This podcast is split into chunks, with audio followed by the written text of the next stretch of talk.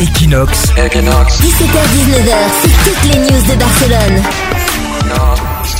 Et pour tous ceux comme euh, Leslie qui aiment bien voyager pas cher, pour pas dire voyager même quasiment gratuitement, tu rêverais Leslie de voyager bah oui. gratuitement là sans Ah bah payer. je serais tout le temps là, oui. Toi t'aimerais qu'on te paye même pour voyager. Ah ouais, bah. Une, pas une super bonne nouvelle, hein, Cham, pour ceux qui veulent, qui veulent voyager, là, qui n'allaient en France, tout ça. Non, Blablacar est en justice. Il a été, euh, il est poursuivi par la Confédération euh, des bus espagnols euh, qui estime que c'est de la concurrence déloyale. Alors Blablacar, c'est cette plateforme qui met en relation les chauffeurs et les passagers.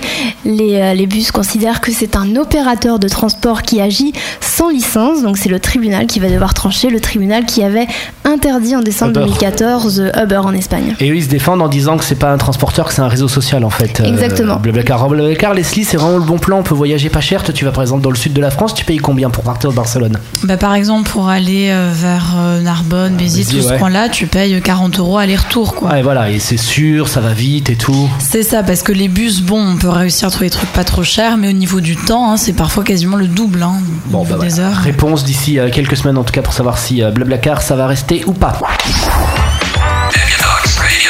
17h-19h, toutes les news de Barcelone. Equinox Radio.